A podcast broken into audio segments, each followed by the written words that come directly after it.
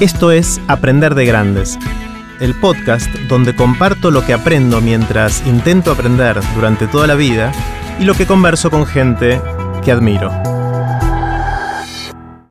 Esta es la segunda parte de la conversación que tuve con Emiliano Chamorro.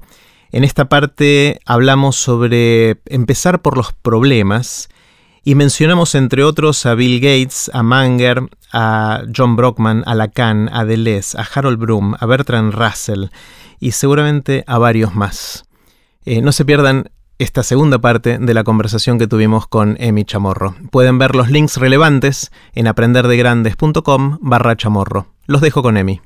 Emi, una de las cosas que aprendo mucho cuando charlamos con vos es de temas de emprendedorismo. Es obviamente una palabra que ya está bastante bastardeada y todos son emprendedores y todos hacen eso y todos son gurúes.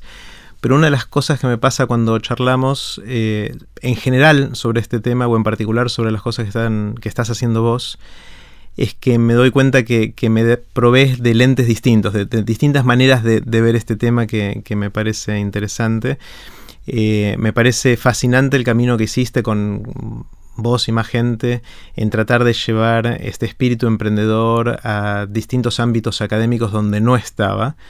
Eh, como en la UBA, la, Facultad de Ingeniería, o Exactas, o en Ditela. Contame un poquito de, esa trayectoria y qué querés lograr con esto. Fue medio que se fue dando, no fue una... Eh, algo planificado, digamos, eh, un grupo de gente había empezado la materia esta en la facultad de, ingeniería y me invitaron a dar una, clase en el, al principio, en el primer cuatrimestre, y me quedé porque me gustó básicamente el grupo de gente. Y me gustó mucho eh, volver a la UBA en el sentido de, de la onda que hay ahí, que era una onda donde yo sentía que había un poco menos de, de pretensión que en otros lugares y en el sentido de querer hacer algo más genuino. Eh, sin tanta chapa, sin tanto humo. Eh, me, gustó mucho el, espíritu de algo, si, bien yo no cursé en ingeniería, era, era un poco el espíritu que yo siempre había vivido como estudiante en la UBA. Eh, y entonces me quedé ahí en Emprending después de, de algunos cuatrimestres. fui dejando por un tema de tiempo pero después me llamó Santi Seria y Ceci López que están eh, ayudando en, exactas y querían hacer algo de esto y lo empezamos, empezamos una materia ahí en, exactas de la UBA también, eh, con el mismo espíritu, digamos, con la idea de, no tanto del emprendedorismo, me gusta mucho como lo plantea Emi Kargiman, que es el emprendedorismo en sí es una porquería, digamos, como, como concepto. Lo que es interesante es que hay gente puntual que está haciendo cosas recontra interesantes. O sea, Emi no sé si es emprendedor, hace satélites. Y, a mí me gusta mucho eso, pensar en que alguien está haciendo algo que es muy relevante por alguna razón o que soluciona un problema y no tanto el emprendedorismo aspiracional de que todo el mundo ahora quiere ser emprendedor. Eso me parece está de moda de repente y es lo que hay que hacer. está de moda yo creo que es contraproducente porque al tener una tasa tan alta de, fracasos. creo que, va a haber como eh, digamos, una, una, reacción fuerte. Entonces, a mí no, no, me gusta tanto la idea de incentivar a todo el mundo a ser emprendedor o ahora hay conferencias de innovación por todos lados y en general yo cuando veo conferencias de innovación o conferencias de emprendedorismo lo que veo es gente que le gusta ir a conferencias, o sea, básicamente. Eh, y a mí, cuando se pone de moda algo, en general la gente que va es la gente que le gusta la moda, no que le gusta ese algo. A mí me, me interesa mucho más los dos flacos que están en un garage tratando de entender cómo hacer que funcione algo idealmente que resuelva un problema que a mí me parezca relevante, que los cursos, a pesar de hacer estos cursos, más bien es para encontrar a esas personas que vayan a, hacer cosas que estén buenas, no porque a mí me, motive particularmente que haya un montón de emprendedores en la UBA y todo eso me parece, eh, creo que es interesante laburar sobre cosas que estén buenas. Si alguien está trabajando en la NASA sobre cómo llegar a Marte y volver, y ese y esa persona decís, che, estaría mucho mejor siendo emprendedor y haciendo un delivery de pizza, no, estaría mucho mejor laburando en relación de dependencia en la NASA. O sea, el emprendedorismo no agrega nada per se. Lo que creo que sí es interesante es poder laburar sobre temas relevantes, sobre problemas y aportar soluciones. Y que el emprendedorismo a lo mejor permite hacer eso en algunos casos mejor que en estructuras más grandes, pero eso es todo. Entonces, si entiendo bien, Emi, lo que estás diciendo es que tu objetivo no es eh, generar emprendedores, sino ayudar a los, em, a los que ya son emprendedores y quizás todavía no tienen todas las herramientas o, darles un empujoncito a los que están en ese garage y ya están apasionados por resolver un problema eh, para que lo hagan, ¿no? Sí, más bien sacaría la palabra emprendedores, es ayudar a los que quieren hacer algo que solucione un problema o que aporte algo interesante y en general lo que me pasa es que la gente que está haciendo eso no se autodenomina emprendedora, sino mm. que te cuenta lo que está haciendo. Claro. Quiero poner satélites o quiero hacer... Quiero poner satélites o quiero hacer un dispositivo para detectar más rápido el dengue. ¿Qué estás haciendo? Nadie, nadie que esté haciendo, o, por lo menos muy poca gente que esté haciendo cosas relevantes, se define por el título genérico de emprendedor, sino que te cuenta, yo estoy haciendo un dispositivo para eh, detectar más rápido el dengue y hacer que se muera menos gente por esta enfermedad. Y si tuvieras que em, em, en poquito tiempo resumir qué aprendiste de qué, herramientas son útiles para ayudar a esta gente que ya está haciendo algo a que lo hagan mejor y, logren sus objetivos. ¿Qué, ¿Por dónde pasa? ¿Por dónde, ¿Cuáles son los déficits que tienen y qué es lo que pueden aprender para hacer mejor lo que quieren hacer? Yo creo que tiene que ver con lo que estamos hablando recién, que es empezar por los problemas. A mí hay una cosa que me obsesiona un poco, que es cuando uno va a lugares que tienen habilidades técnicas intelectuales, donde hay, no sé, ahora en Emprendex, por ejemplo, que es esta, esta materia en la Facultad de Ciencias Exactas, está lleno de gente de carreras de exactas, son todos de exactas, que están en biología o en física o en matemática o en algo de alimentos o en informática. Es decir, que tienen herramientas intelectuales para construir cosas que estén buenas y no tienen la más remota idea en general de a qué aplicar el tiempo que van a dedicar los próximos tres años a construir algo.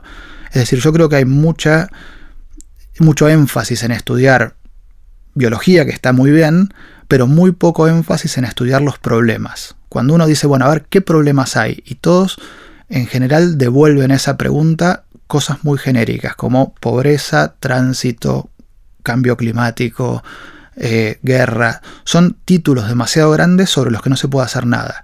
Entonces, creo que ahí sí, eh, si pudiéramos trabajar más, que es lo que estamos tratando de hacer, en entender los problemas más en serio, es decir, más descompuestos, más analizados en el sentido de partidos en partes más chiquitas. Creo que lo interesante ahí es poder formular bien un problema, creo que dispara gran parte de la innovación y no ir a conferencias de, creatividad. ¿Cuál sería mi un problema bien definido? Dame un ejemplo de, de un problema suficientemente específico eh, que uno puede estar interesado en resolver. Bueno, vuelvo al ejemplo más cercano que tenemos, que es el de EMI, que es decir, eh, como lo planteó EMI, por ejemplo, cuando vino EMI Cargiman, cuando vino a Emprendex eh, este cuatrimestre, fue que fue a ver fábricas de satélites y que los satélites eran demasiado grandes y pretendían resolver todo de manera única. Y dice, los hackers no pensamos así, nosotros hacemos un montón de cosas que no son tan perfectas, pero que en conjunto son mucho más robustas para, para resolver el problema. Y ahí hay, ahí hay una formulación de un problema que después te lleva a una innovación, que es decir, en vez de hacer un satélite de 200 palos, voy a hacer un montón de satélites mucho más baratos, que no van a ser tan buenos individualmente como el de 200 palos, pero que en conjunto van a cumplir la función mucho mejor.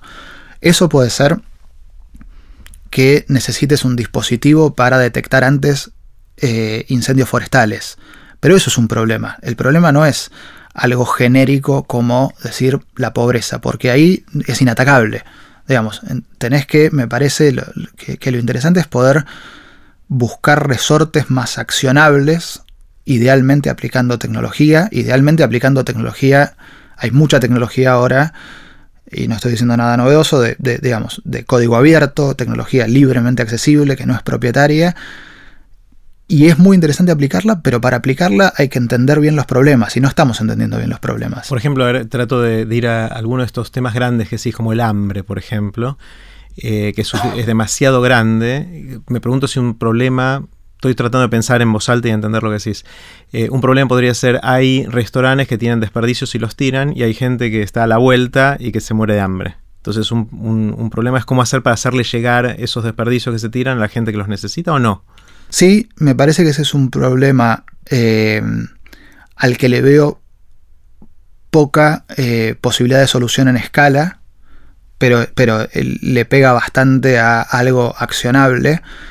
yo no soy demasiado fanático de resolver las cosas desde la demanda. Es decir, eh, solucionar el tema alimenticio con haciendo huertas en el balcón a mí no es lo que más me tienta. Me tienta más pensar en los problemas de estructura de oferta y de distribución y ver qué cosas uno puede cambiar desde la oferta y desde la distribución.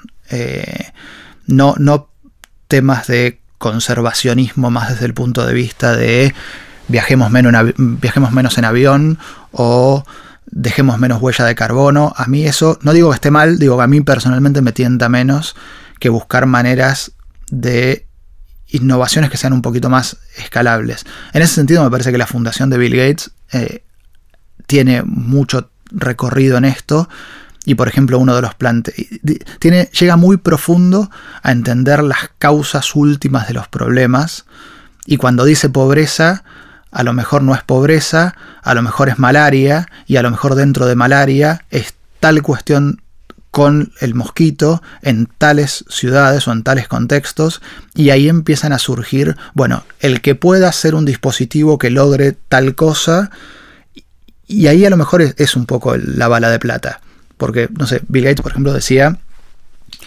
eh, que tenemos que hacer un baño que no requiera agua. Y eso es algo muy estudiado desde el punto de vista del problema, con un desafío muy concreto, que es hacer un baño que no requiera agua. Y ese, ese desafío lanzado al mundo eh, e, es interesante. Creo que nuestra integración al mundo desde Argentina siempre se pensó muy, muy desde el punto de vista macro de las políticas y de Malvinas y de, y de, cosas más de macro eh, general, pero también hay una integración al mundo en el sentido de de la innovación. A mí me encantaría, y trato de hacer eso, que todos los que están pensando en arrancar proyectos estén empapados de las metas del milenio de Naciones Unidas o de lo que plantea la fundación de Bill Gates y traten de encajarse en ese engranaje internacional de solución de problemas que realmente son relevantes.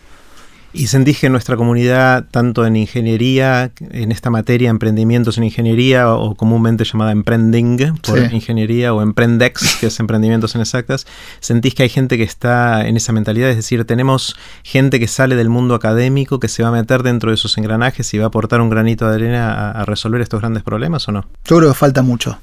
Creo que hay eh, todavía demasiado emprendedorismo aspiracional de hacer cosas que a uno se le ocurren y muy poco laburo en investigar problemas y en estudiar a los que los investigaron en serio. O sea, creo que es desproporcionado el tiempo que le dedicamos a las herramientas respecto del tiempo que le dedicamos a entender a los problemas. Parecería casi que sería divertido, interesante o hasta valioso tener una materia en la facultad que se llame problemas. Bueno, en Baikal lo estamos haciendo eso.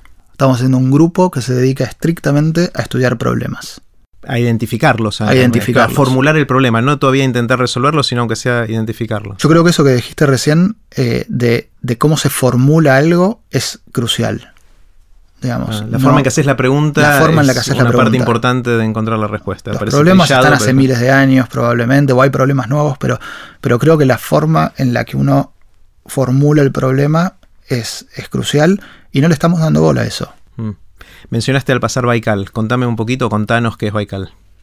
Baikal arrancó como un hobby y sigue siendo en gran parte un hobby. Un grupo de gente que eh, yo soy medio coleccionista. Hay un tipo que admiro mucho, que se llama Manger, dice que en general todos los coleccionistas son felices. Eh, y creo que tiene razón en un sentido, que es que los coleccionistas hacen algo que está fuera de sí mismo, hacen una obra que está fuera de sí mismo, y, en algún sentido viven para esa obra. Y hay gente que colecciona estampillas y hay gente que colecciona eh, monedas. A mí me encanta coleccionar libros y coleccionar personas. Y coleccionar personas vivas en general. este, es como con la gente que me interesa, que me fui cruzando en la vida, traté de quedar en contacto y me juntaba eh, bastante a tomar un café y a saber en qué andaban, hasta que me estaba gastando un montón de plata en café, entonces eh, armé Baikal para juntarlos a todos y, empezamos así, eh, juntándonos una vez por semana, a que cada uno cuente en qué andaba o a leer un libro que nos interesaba a todos o a que uno cuente lo que estaba leyendo y se fue sumando gente que fue sumando esa gente original. Em, y estuvimos bastante tiempo, como cuatro años, haciendo eso medio sin, sin salir a la luz, juntándonos una vez por semana. Se fueron armando grupos de interés, un grupo más de interés en literatura y en filosofía, otro grupo de interés en finanzas y en negocios, otro grupo de interés en ciencia y en tecnología, que nos fuimos juntando regularmente. Y ahora estos últimos tiempos lo empezamos a abrir un poquito eh, a, interesados que no estaban originalmente. Llegamos a ser unos 150 eh, de este grupo original, que de hecho casi la mitad está viviendo afuera, está haciendo sus doctorados o ya hizo sus doctorados y cuando viene acá nos cuenta eh, en qué anda.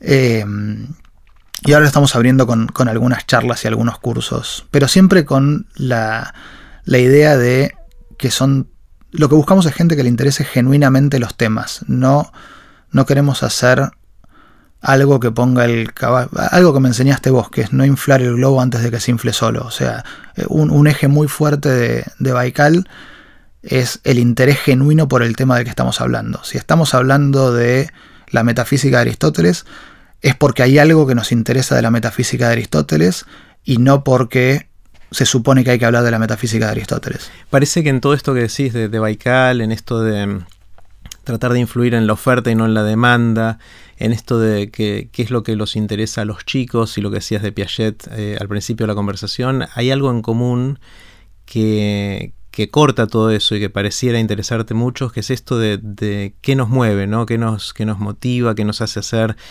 las cosas que hacemos. Eh, ¿Parece que estás en esa búsqueda de alguna manera o no? Sí, estoy en esa búsqueda y no la encontré ni por casualidad la respuesta. Me pasa todo el tiempo eso, que es una mezcla de tener una, un preconcepto a lo mejor pro-científico. O sea, a mí me, digamos, yo soy alguien que, que, eh, tengo una, valoración positiva de la ciencia, pero que a la vez siente ya parezco el Diego hablando en tercera persona, este, que a siento que eh, no me encanta ver el, eh, lo último de la ciencia. O sea, hay algo de la ciencia que a mí me interesa desde el punto de vista de metodología y del filtro del tiempo que hablábamos de Taleb. Me parece que es interesante ver lo que la ciencia fue acumulando como conocimiento y como metodología en la historia y no necesariamente ver el último experimento del neurocientífico que hizo tal cosa para la memoria, porque creo que eso está muy, primero, muy sesgado por temas de financiamiento coyuntural. O sea, a mí una de las grandes mentes con la que tuve la, que tuve la suerte de conocer en los últimos años es Mariano Sigman. Me interesa 100 veces más, sabiendo que Mariano está en el cutting edge de la ciencia y que está en la frontera y que está todo el tiempo haciendo experimentos, no me interesa ni medio hablar sobre los experimentos que él está haciendo ahora. Me interesa sentarme a hablar dos horas sobre cómo se hace para interesar a un pibe en el arte. Y que él, todo ese bagaje que, que aprende, hay una pregunta de Edge, esta publicación que nosotros siempre charlamos bastante, que es preguntarle a gente que realmente venga de un lugar de pensamiento riguroso, qué cosa piensa que no puede probar.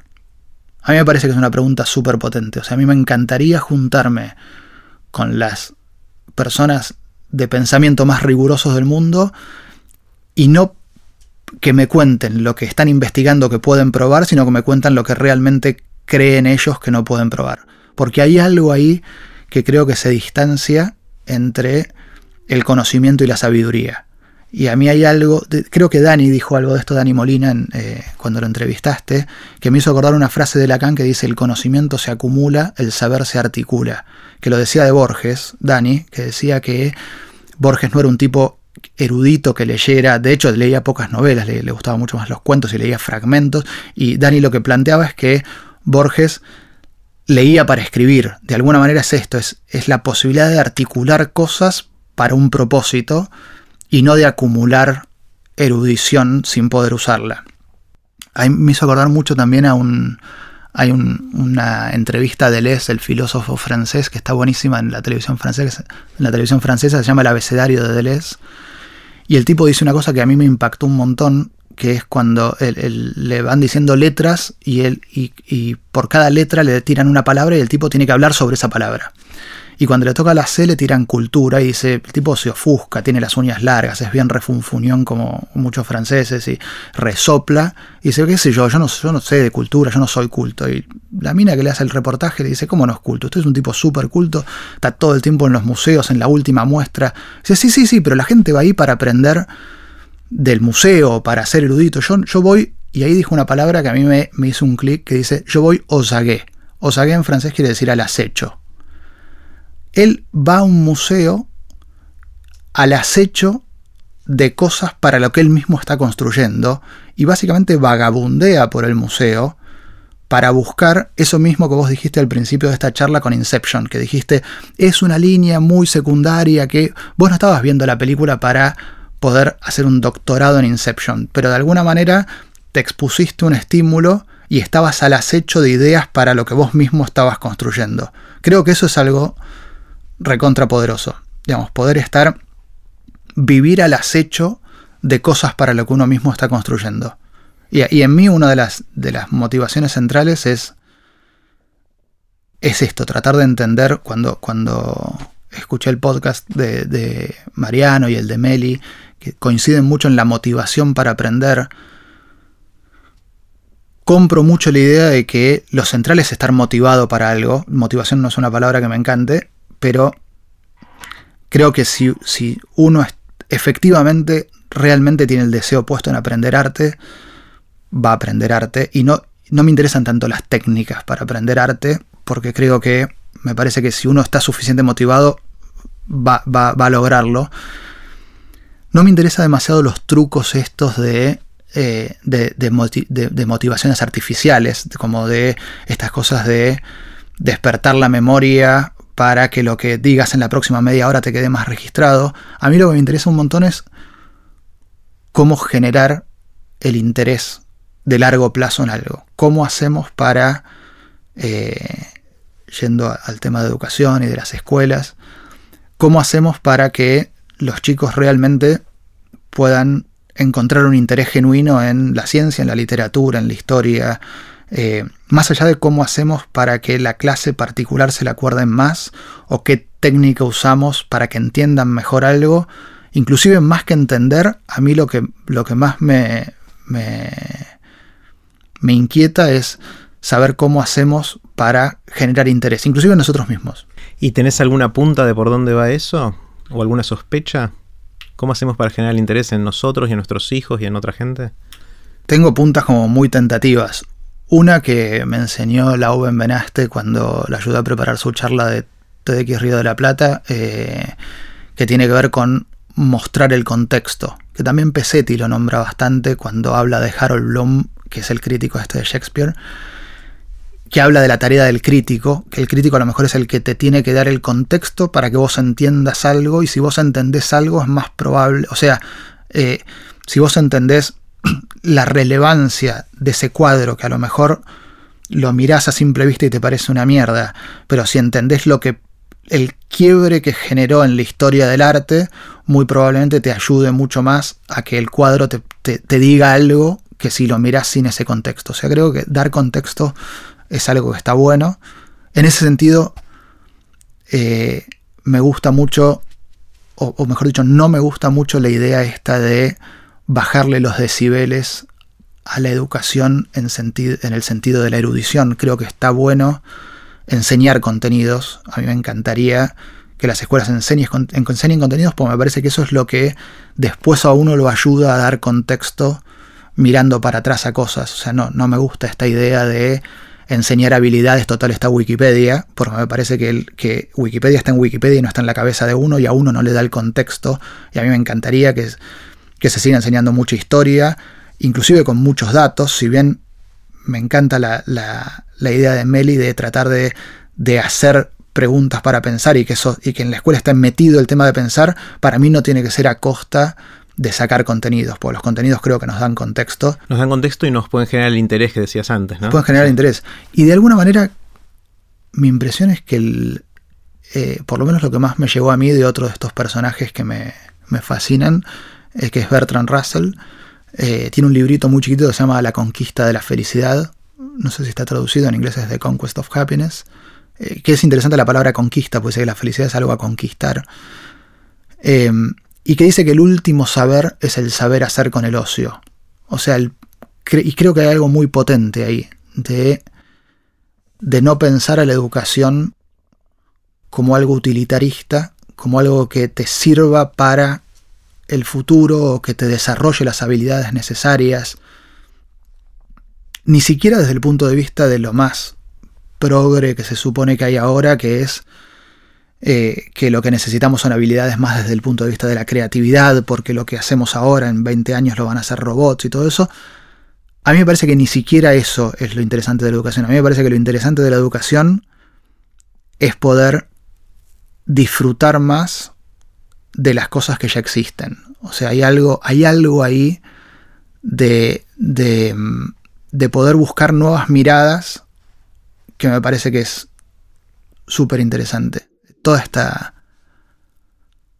toda esta moda de, eh, de, Burning Man y de ir a exponerse a situaciones extremas, a mí me, llama menos que lo que hacían Goethe o, Kant, que era caminar todos los días a la misma hora por el mismo camino, porque tengo la impresión de que en ese camino, que es totalmente rutinario y repetitivo, hay algo extremadamente novedoso en, la transformación mental de la persona que lo hace. Es decir, yo creo que a lo mejor es mucho más potente hacer todos los días el mismo camino a las 5 de la tarde pasando exactamente por los mismos lugares que ir a exponerse a estímulos donde uno está muy vinculado al estímulo y muy poco eh, muy poco vinculado a lo mejor a lo que uno mismo está creando. Está bueno, por eso yo voy a caminar con vos siempre por el mismo lugar y nos pasan cosas parecidas en el mismo lugar y cuando voy a Bernima me busco otro amigo. Claro, exacto. Emi, en un momento mencionaste la pregunta de, Edge, de esto de qué es lo que uno piensa que no puede probar. Eh, esto para todos que, sepan, Edge es edge.org, es este sitio que también hace, edita libros y esas cosas y tiene la pregunta Edge del año. Eh, que es este tipo de preguntas. ¿Qué, ¿Qué, crees fervientemente que no puedes probar? O otro tipo de preguntas. Y cada año tiene esa pregunta y lo que busca el editor, que es John Brockman, es, eh, le tira esta pregunta a los intelectuales más reconocidos del mundo para que en pocas palabras, en un par de páginas, den su respuesta y después lo editan en un libro. ¿Te puedo hacer esa pregunta a vos? Es decir, ¿qué es lo que vos crees que no puedes probar? ¿Tenés algo en mente para eso o no? Yo no puedo probar casi nada. Eh, en el sentido de que no, hice una carrera científica. Eh, yo lo, cosas en las que, digamos, en las que fui creyendo, eh, las compré más desde el lado del, del personaje que me las vendió. Casi un principio de autoridad en algún lugar. Sí, un principio de autoridad eh, con, con, algo de curaduría personal. O sea, pero por eso hay, hay algo ahí, me parece, de, eh, de la ciencia que me parece que es increíblemente potente. Y hay algo que creo que se le escapa a la ciencia, que es el rol de la persona, eh, el rol del científico, el rol del, del, que hace ciencia, que a mí es lo que más me interesa. Digamos, poder esto, aprender de un matemático como Taleb cosas que el tipo no puede probar.